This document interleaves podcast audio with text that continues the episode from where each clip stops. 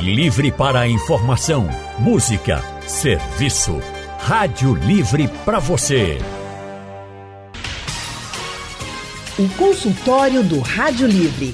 Faça a sua consulta pelo telefone 3421 3148. Na internet www.radiojornal.com.br. Consultório do Rádio Livre hoje vai tratar sobre uma doença que assusta todo mundo, a meningite. 24 de abril é o Dia Mundial de Enfrentamento à Meningite.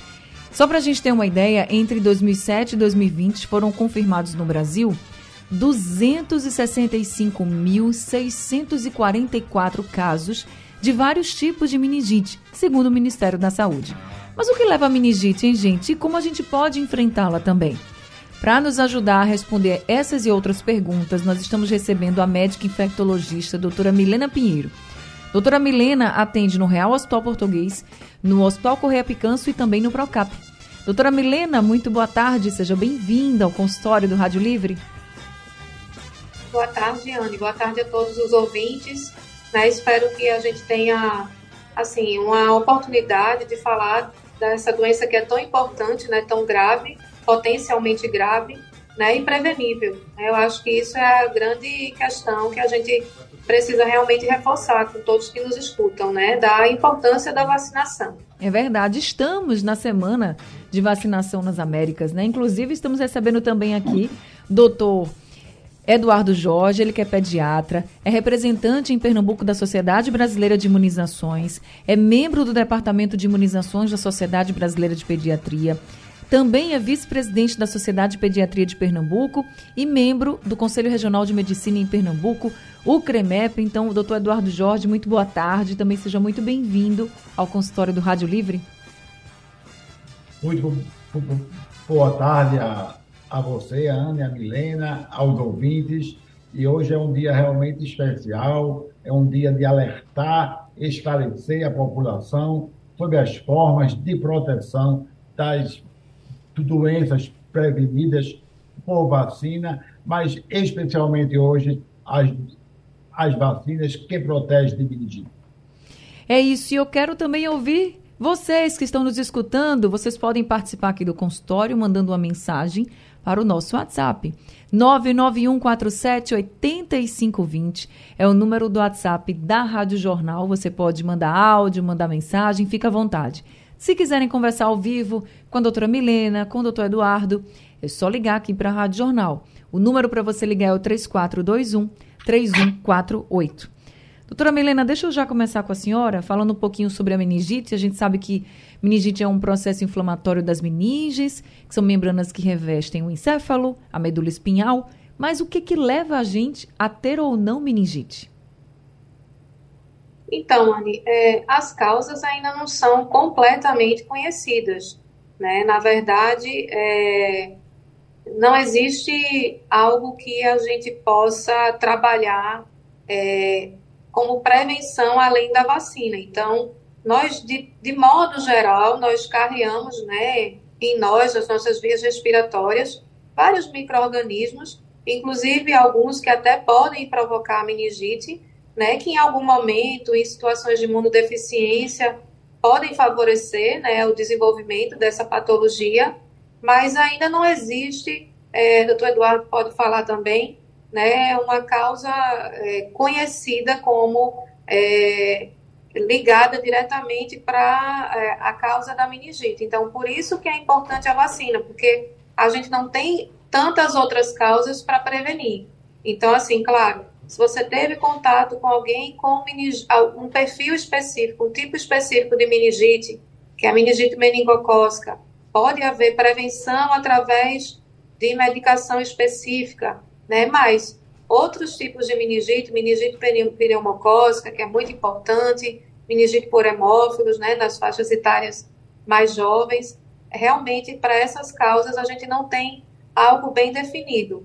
Claro, assim, a, às vezes acontece meningite após um procedimento neurológico, né, que já não é o que a gente vai tratar aqui. Também isso aí tem uma causa definida, mas para esses tipos de meningite que a gente vai conversar aqui, né, ainda a gente não consegue entender bem alguns, algumas situações de imunodeficiência, é, outras vezes uma circulação maior daquele perfil de bactéria no ambiente fechado, né? Então, pessoas susceptíveis se colonizam e podem vir a desenvolver.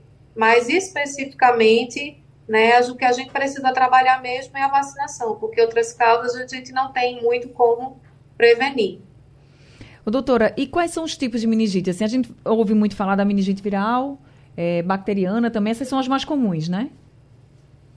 Sim, a gente tem meningite por vírus, por bactérias, por micobactérias, que são do grupo da tuberculose, né, por fungos, por parasitas, né? Então existem, né, praticamente todos os agentes etiológicos podem causar inflamação nas meninges, né? Mas de modo geral, as mais comuns, as que circulam eh, na nossa região, são as meningites virais e as bacterianas. Essas é a que a gente tem que se preocupar. Meningites fúngicas, meningites por micobactéria, essas são mais relacionadas a é, pacientes com tratamento oncológico, por exemplo, pacientes transplantados, pacientes soropositivos também. Esse é um perfil específico de paciente, tá? Mas o, realmente as mais comuns são as virais e as bacterianas. Doutor Eduardo, é, quando a gente fala de vacinação contra a meningite, lembramos das criancinhas pequenas que já tem ali na caderneta de vacinação já as indicações, né, para tomar a vacina contra a meningite. E essa vacina, ela protege, assim, ela vai proteger de fato da meningite ou vai diminuir o risco, vamos dizer assim? Hoje a gente tem vacinas disponíveis no calendário do PNI que são muito eficazes na proteção das meningites. Então, a vacina pentavalente, administrada aos dois, quatro e seis meses, por exemplo, um dos componentes é uma bactéria chamada Haemophilus influenza. Para você ter uma ideia, há 30 anos atrás, aqui no INIP, nós tínhamos um andar, praticamente a metade era só ocupado com crianças com meningite. Quando esta vacina foi introduzida no calendário, praticamente desapareceu as meningites por hemófilos influenza. Então, é a prova que as vacinas são muito eficazes. E eu sou uma testemunha ocular. Há 30 anos atrás, eu começando a minha residência, eu vi aqui milhares de meningite. Todos os dias a gente internava paciente com meningite por hemófilo e conseguimos controlar. Outra vacina muito importante, a vacina da bactéria chamada pneumococo. Ela é administrada no calendário do PNI para todas as crianças com dois meses, com quatro meses, um reforço com um ano. Como Milena comentou, é uma bactéria que causa uma meningite muito grave, a meningite pneumocócica. Uma outra vacina é a vacina do meningococo C, administrada aos três meses, aos cinco meses e também com o reforço aos 12 meses. Então, no calendário hoje do Brasil, nós temos vacina que protege da meningite por hemófilo, da meningite pelo meningo C e da meningite pelo pneumococo, isso ainda, Anne, nos primeiros seis meses de vida da criança, que precisa estar com esse calendário em dia. Esta semana, como você já comentou, é a semana de vacinação das Américas. Nós estamos com o pior cenário possível de cobertura vacinal dos últimos 30 anos. Então, uma em cada cinco pacientes não tomaram as vacinas indicadas aqui na região das Américas. Então, é 2,7 milhões de crianças que não foram adequadamente imunizadas em 2022. Isso significa, gente, um risco muito grande de a gente ter a volta de, por exemplo, cenários como o doutor Eduardo colocou aqui, andares inteiros, por exemplo, com muitos pacientes com meningite e outras doenças também. Porque quando o doutor Eduardo coloca que muita gente não está se vacinando, não é só contra a meningite, não. Contra várias doenças. E a gente precisa reverter essa mentalidade. Nós sempre fomos aí exemplo de vacinação, a gente sempre bate nessa tecla Nós sempre fomos exemplo de vacinação no mundo, então por que não agora, né? Por que a gente está deixando isso para trás? Ninguém quer que volte aí quadros de doenças. Imagina, a gente, Deus nos livre de ter aí vários casos de meningite. Ninguém quer isso. Ninguém quer, mas as mesmas pessoas que também não querem, também não querem se vacinar. Não dá para entender, né, doutor Eduardo? Essa lógica, se a gente venceu e vence todo dia várias doenças com a vacina, por que não se vacinar agora? A gente já comentou aqui outras vezes que as vacinas são vítimas do seu próprio sucesso com as vacinas, as doenças aparentemente, eu estou repetindo, aparentemente desapareceram. Então as pessoas não vêem mais um primo com pólio, com sarampo, com meningite e passa a falsa impressão que as doenças estão controladas. E quando a gente vê uma cobertura reduzida como de 2015 para cá, é uma porta aberta para que tenhamos outras vezes casos de sarampo, de pólio, da própria meningite. Então, pessoal, vacina no braço, calendário em dia é essencial. Nós tínhamos orgulho do calendário vacinal brasileiro. Dizia-se que o Brasil era o país do carnaval e da vacinação. A gente precisa retornar a ter esse tipo, do país da vacinação. É isso. A gente também vai falar muito sobre vacinação, que é uma forma muito eficiente de você se proteger contra a meningite. É a única forma, até mesmo pelo que a doutora Milena já explicou aqui para a gente. Vamos também falar sobre sintomas de meningite, entre outros, outros pontos também de meningite. Até porque meningite não é só uma doença que acomete crianças, tá, gente? Uma pessoa de qualquer idade pode ter meningite. Hoje, 24 de abril, é o Dia Mundial de Enfrentamento à Meningite e essa é a semana de vacinação nas Américas. E a meningite é uma doença que tem vacina. Tomando vacina, você se protege da meningite. Nós estamos conversando com a médica infectologista, doutora Milena Pinheiro, e também com o médico pediatra, doutor Eduardo Jorge. Doutor Eduardo, é, a meningite, a gente sabe, é uma doença que pode acometer qualquer pessoa em qualquer idade, mas nas crianças, ela é, tende a ser mais grave ou mais perigosa?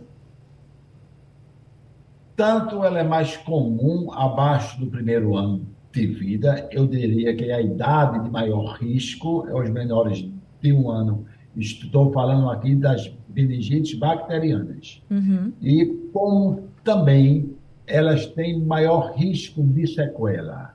Então, é uma doença caros ouvintes, que tem baixa incidência, ou seja, ela é relativamente rara, não se compara a uma pneumonia, uma bronquiolite, logicamente, ela é muito mais rara do que as doenças comuns da infância, mas quando ela comete, ela tem uma letalidade, portanto, ela, ela leva ao óbito em 20% das pessoas, mesmo com diagnóstico correto no Brasil. Então, mesmo que você tenha um diagnóstico precoce, um tratamento adequado, é uma doença que mata muita gente, mata 20% das pessoas que têm a meningite. Ô, doutora Milena, em adultos também ela é muito perigosa, porque tem gente que na fase adulta acaba sendo diagnosticada com meningite, né? Sim, Anne, é, também, né, meningite de modo geral é, é uma doença potencialmente grave, né? A gente sabe que o importante, como o próprio doutor Eduardo acabou de frisar, é o diagnóstico adequado, o diagnóstico precoce, né? a identificação e o seu tratamento quando necessário. Né? Existem meningites virais que podem ser muito leves, que você pode, inclusive, fazer o seu acompanhamento, o seu tratamento, que é só sintomáticos, né? só medicações para controle de sintomas em casa, mas também é, pode levar a um caso grave, né? E existem meningites bacterianas é, que podem evoluir é, de forma relativamente né, benigna, vamos dizer assim, com poucos, né, poucas complicações e sequelas também, mas desde que é, o, o, acompanhamento, o diagnóstico seja precoce, né? Eu acho que é, a chave da questão é essa, é você identificar e corretamente tratar, principalmente se for uma meningite bacteriana, né, que tem é, prevenção via vacina, né? São poucas as doenças bacterianas que têm é, prevenção via vacina, e as meningites são nesse caso, né? Então, realmente, eu acho que esse é o mais importante. Eu acho que muito mais do que adoecer, o que a gente deve fazer é, é prevenir de adoecer. É claro. É isso que deve ser feito. Ninguém Mas quer pode ficar sim doente. ser uma doença muito grave. Ninguém quer ficar doente, né, doutora? Agora, doutora, é, quais são os sintomas, assim? Quando se fala de meningite, eu acho que todo mundo fala, ah, é uma dor muito forte, sim, perto da nuca, mas quais outros sintomas a gente pode destacar, até para que as pessoas fiquem em alerta mesmo? Certo. É um quadro de febre, né, que geralmente é uma febre alta, dor de cabeça, né, rigidez de nuca. Nos adultos isso é muito importante. Nas crianças nem sempre isso vai estar presente, né? Pela própria característica das crianças, o sistema imunológico, que é um pouco mais imaturo. Mas nos adultos, a rigidez de nuca, né? Você não consegue né, movimentar seu pescoço de forma adequada. É, dores musculares, né? A pessoa pode começar a desorientar, é, principalmente no idoso, isso é algo muito frequente, né? Desorientação. Enfim, é um quadro infeccioso grave. Pode surgir manchas no corpo para alguns tipos de meningite, principalmente a meningocócica, né? Então, é, mas de modo geral, começa assim: febre, dor de cabeça e rigidez na nuca. Doutor Eduardo, para quem está grávida, se por um acaso contrair a meningite, tem problema na gestação para o bebezinho? Todas as infecções graves que acometem a grávida realmente têm um maior risco de parto prematuro, né, de até de até transmissibilidade pela barreira ali da placenta para o bebê. Mas diferente das doenças virais, como a rubéola, não é comum que as infecções bacterianas por pneumococo ou meningococo que acometam a grávida, acometam e transmitem para o bebê. Mas, sem dúvida, é um risco importante. E aí a gente lembra uma cobertura para uma vacina que é a quadrivalente ACWY, indicada e disponível para os adolescentes, e estamos com uma cobertura de 40%. Ou seja, nós temos 60% dos adolescentes que poderiam ter tomado uma vacina que amplia a cobertura do meningococo C apenas para o meningococo A, C, Y e W, uma cobertura extremamente baixa. Então, a gente aproveita a audiência do seu programa para lembrar aos adolescentes aos seus pais que tem esta vacina que o adolescente precisa tomar junto com a vacina do HPV. A partir de qual idade, doutor Eduardo, no caso dessa vacina CWY? 11 anos. A partir de 11 anos já pode tomar no, em qualquer posto, né? Em posto, qualquer posto. E eu vou reforçar aqui essa sua informação para os pais que não, não sabiam dessa vacina. Se você hoje, por exemplo, tem aí um filho que não está nessa idade de 11 anos e fosse querer dar essa vacina num, numa clínica privada, é uma vacina cara. Vai custar aí mais de 300 reais, mais de 400 reais, depende muito da clínica. Então, para quem tem 11 anos de idade, a partir de 11 anos de idade já pode tomar num posto. Então, é importante a gente reforçar, porque é um direito do adolescente, um direito da criança, e vai ter lá essa vacina disponível no SUS de graça e vai se proteger contra outros tipos, né, do, da meningite, tá? E o doutor Eduardo vai ampliar essa proteção para o seu filho, para a sua filha. Importante essa informação, compartilha com todo mundo da sua família. Nós estamos conversando com a médica infectologista doutora Milena Pinheiro, também com o médico pediatra doutor Eduardo Jorge, e já temos ouvintes aqui conosco. Fábio de Candeias está com a gente, mandou um áudio pelo WhatsApp. Vamos ouvir o que ele pergunta. Boa tarde, Anne. Boa tarde aos ouvintes. Boa tarde aos doutores. Fábio Júnior de Candeias. Minha dúvida é a seguinte: a gente estava quase livre da é, paralisia infantil devido à cobertura vacinal no Brasil. É, por que, vez por outra, a gente corre esses surtos de meningite? Porque é difícil diagnóstico, está cada vez mais difícil o acesso à medicina para os mais pobres e se essa doença ela escolhe classe social. E se fosse para pegar e ficar bom, qual seria melhor, a meningite viral ou a meningocócica? Um abraço e muito obrigado. Obrigada, viu, Fábio, de Candeias. Deixa eu passar, então, foram várias perguntas aí que o Fábio fez. Então, doutor Eduardo, por que vez ou outra a gente tem, assim, ele coloca como surtos, eu vou colocar aqui um, um aumento de casos de meningite?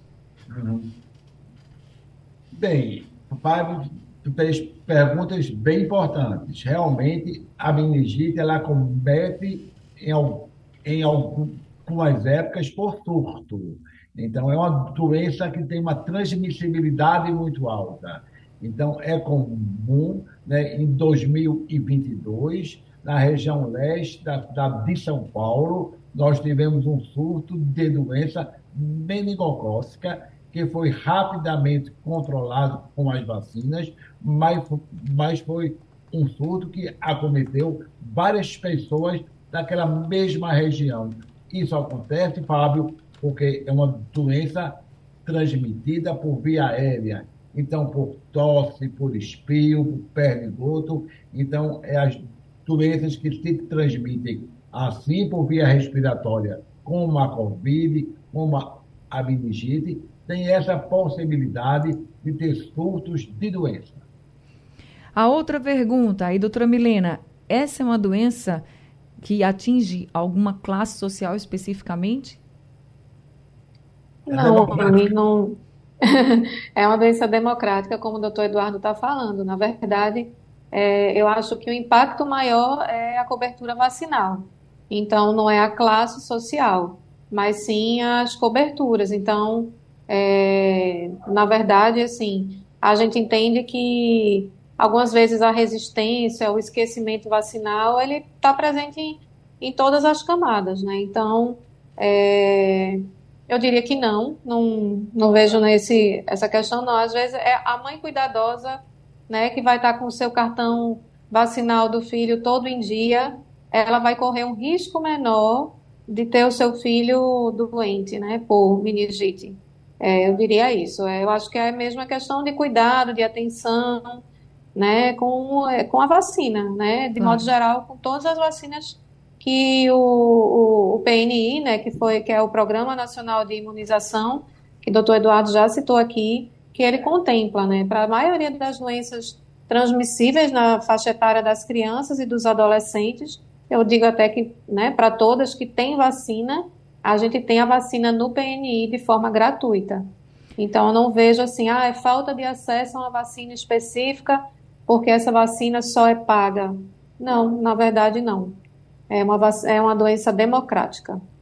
Agora, doutor Eduardo, o Fábio de Candeias, ele também perguntou o seguinte, qual era mais grave? Porque ele diz assim, se fosse para escolher pegar e ficar curado e ter menos risco, era melhor pegar a bacteriana ou a viral? Assim, qual é a mais grave? Né? Eu acho que ele quer perguntar isso. Qual é a mais grave? A, a meningite bacteriana ou viral? As meningites bacterianas são muito mais graves. Então, tanto as meningocócicas como as pneumocócicas são meningites muito mais graves do que as meningites virais, que por vezes não requerem nem sequer internamento. A criança, o adulto, pode ser acompanhado até em casa mesmo, vindo para o médico com regularidade.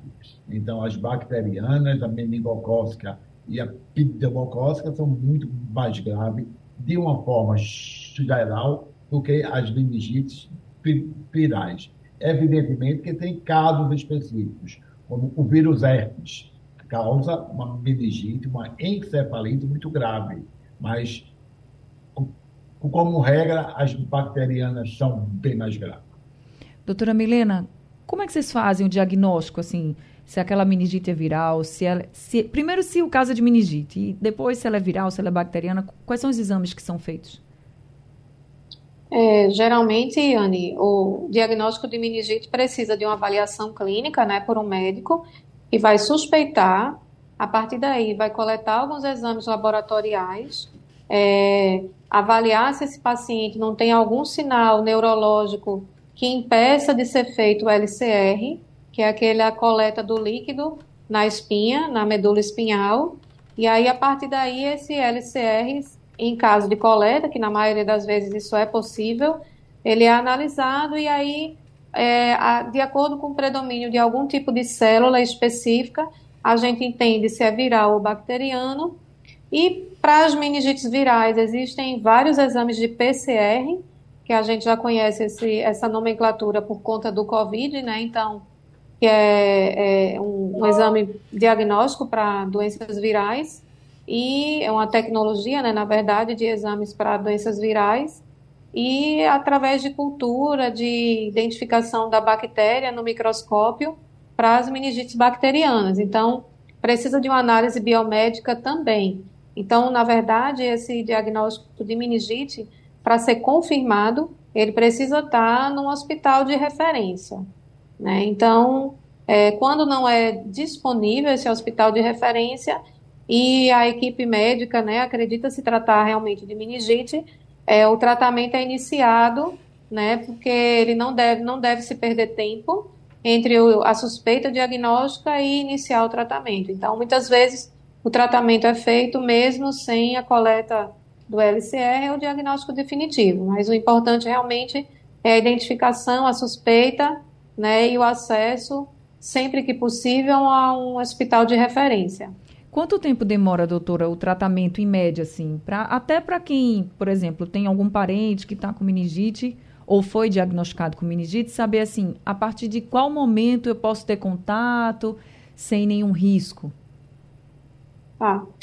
É, para o contato sem nenhum risco, geralmente, é, após 24 horas, você já pode do tratamento antibiótico iniciado, você já é, pode ter contato sem risco de adoecimento, entendendo que o contato naquele momento, caso haja o contato em momento anterior, uhum. é importante que seja feita a triagem de qual tipo de meningite e, se é necessário, oferecer algum tipo de tratamento preventivo para quem teve contato, né? Mas isso aí a equipe médica sempre vai fazer essas perguntas e essas orientações. De modo geral, para tratamento de uma meningite bacteriana, é de 7 a 10 dias. Né? Para uma meningite viral, um período muito menor, como o doutor Eduardo falou, um quadro mais leve, algumas vezes até, na maioria das vezes, até ambulatorial. Então, cinco dias já vai estar melhor. Agora a gente tem aqui um áudio enviado pelo Paulo, nosso ouvinte lá do IPSEP. Boa tarde, Anne Barreto. Boa tarde aos doutores. Meu nome é Paulo do IPSEP. É, qual a sequela que a meningite pode causar no ser humano, doutor? E como se pega uma meningite? Obrigada, Paulo. Doutor Eduardo, sobre as sequelas. Uhum. Então, também pergunta importantíssima, né?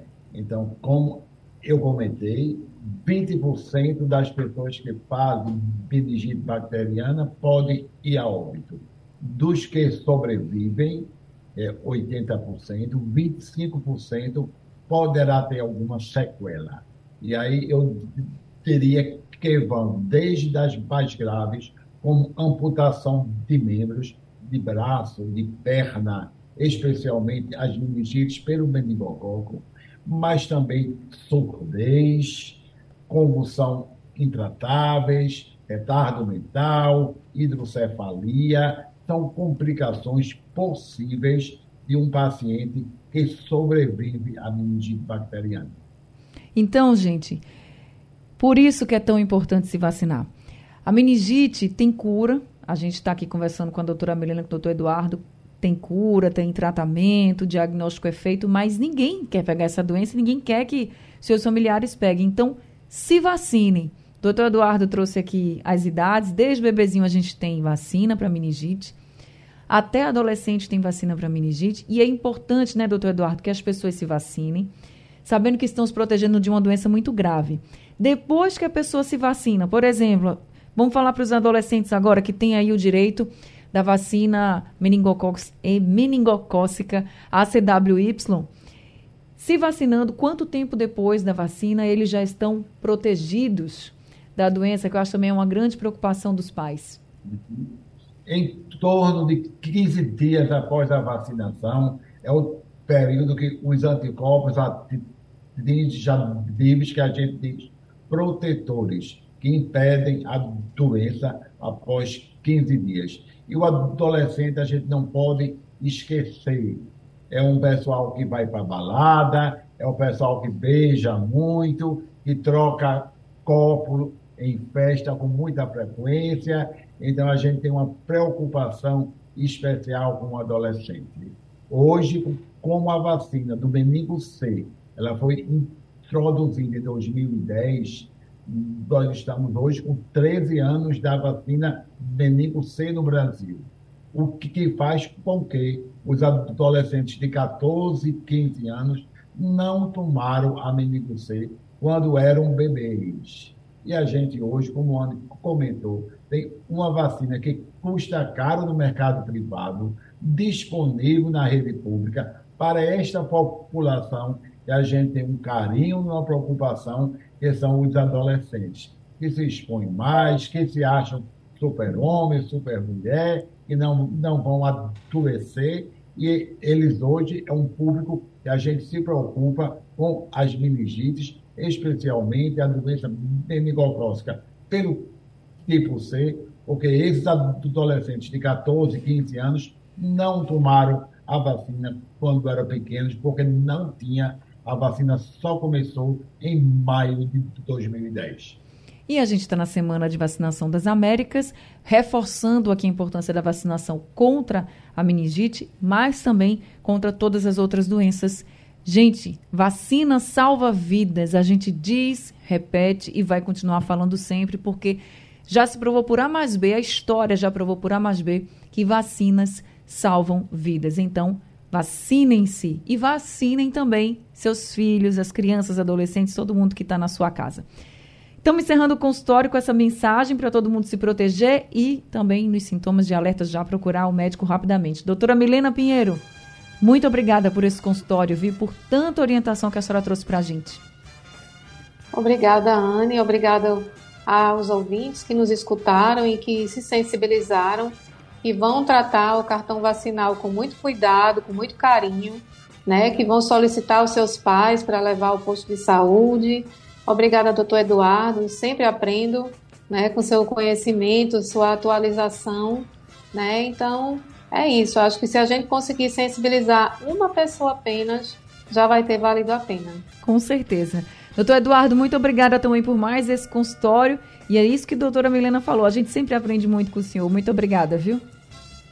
É um prazer enorme, como Helena ressaltou, uma pessoa que nos ouviu, se sensibilizou e vai no posto hoje, vai no posto amanhã, a gente está com a missão garantida que a gente fez um pouquinho da nossa parte aqui, Anne. É vacina é sim, pessoal, vacina sempre. Vamos manter esses calendários em dia. É isso. Obrigada, doutor Eduardo. Obrigada, doutora Milena. Sejam sempre muito bem-vindos aqui com a gente. Obrigada também a todos os ouvintes. Consultório do Rádio Livre chegando ao fim. A produção foi de Gabriela Bento, do Consultório e do Rádio Livre. Trabalhos técnicos de Big Alves e Edilson Lima. No apoio Valmelo. A coordenação no apoio Valmelo e Rosângela também, que está com a gente hoje. Rosângela Vanderlei. É isso aí. A coordenação de jornalismo é de Vitor Tavares e a direção de jornalismo é de Mônica Carvalho. Sugestão ou comentário sobre o programa que você acaba de ouvir, envie para o nosso WhatsApp 99147 8520.